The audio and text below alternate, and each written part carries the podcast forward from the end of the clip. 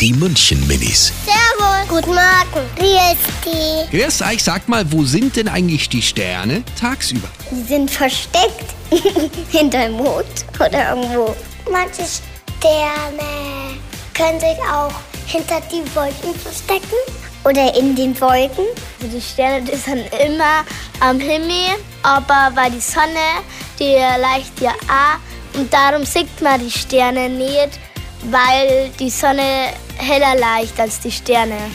Die München Minis. Jeden Morgen beim Wetterhuber und der Morgencrew um kurz vor halb sieben.